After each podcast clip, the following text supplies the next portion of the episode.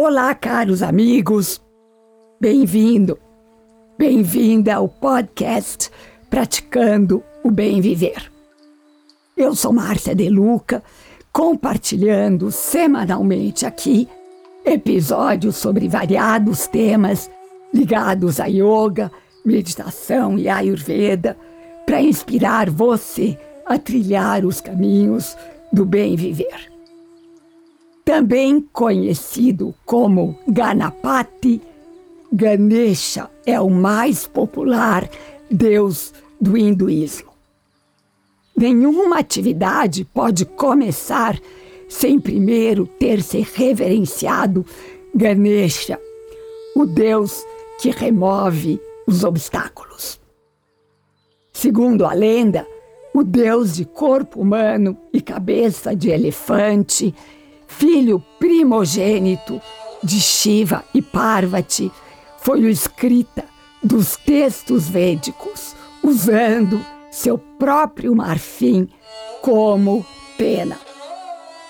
Em um dos seus diversos braços, ele carrega um machado que corta todo o mal. Ele abre os nossos caminhos.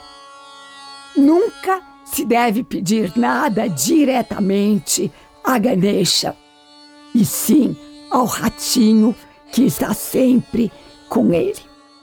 Chamado Musaka, é o secretário mais próximo desse Deus e é responsável por encaminhar a Ganesha os pedidos dos seres humanos.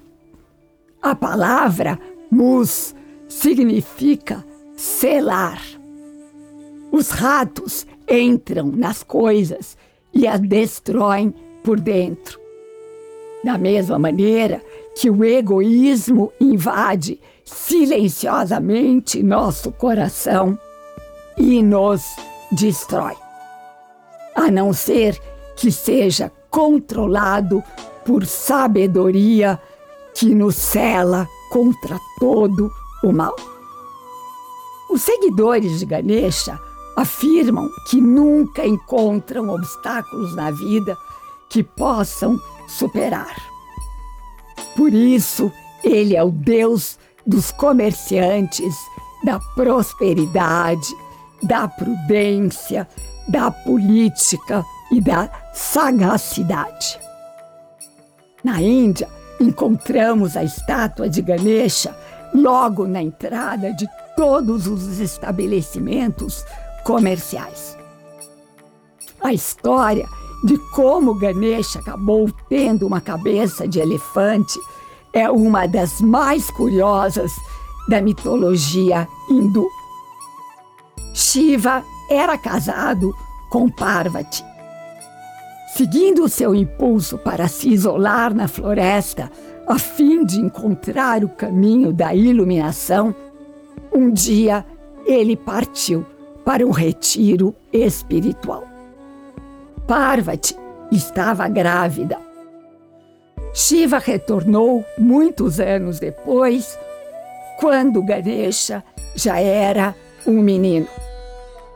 Ao entrar em sua casa sem ser anunciado, Shiva foi barrado pelo filho que não o conhecia.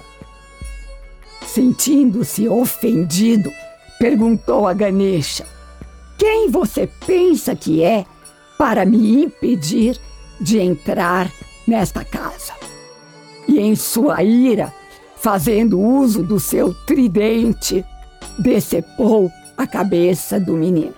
Parvati foi atraída pelo barulho e, ao chegar, ficou desesperada e explicou ao marido que ele acabava de matar o próprio filho.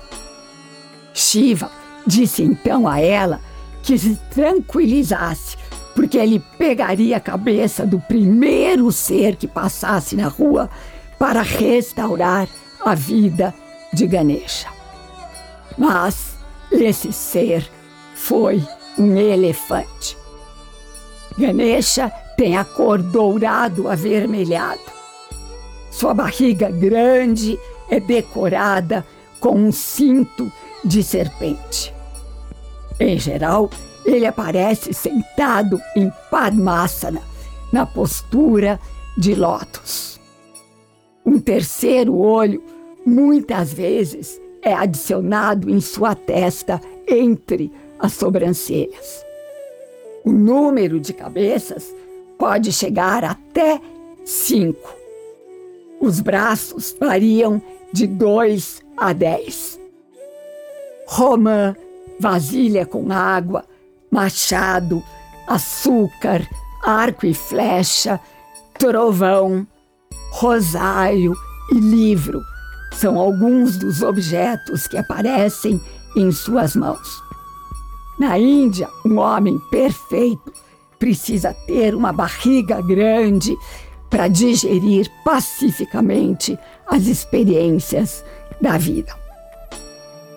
Ganesha nos ensina a digerir todas as coisas, boas ou más, sem perdermos o controle. E mais uma vez, quero trazer a inspiração para que você tenha uma estátua de Ganesha logo na entrada de sua casa, promovendo proteção para os seus caminhos. Conecte através do seu coração com Ganesha, o Deus criança com a corpo de elefante, e mentalize por 108 vezes, usando o seu japamala, o seu cordão de repetição, o mantra Om Gam Ganapataye Namaha. Om Gam Ganapataye Namaha. Om Gam Ganapataye Namaha. E aqui me despeço com a já famosa saudação indiana, o ser que habita em mim, reverencie o ser que habita em você e todos somos um só ser de pura luz. Namaskar.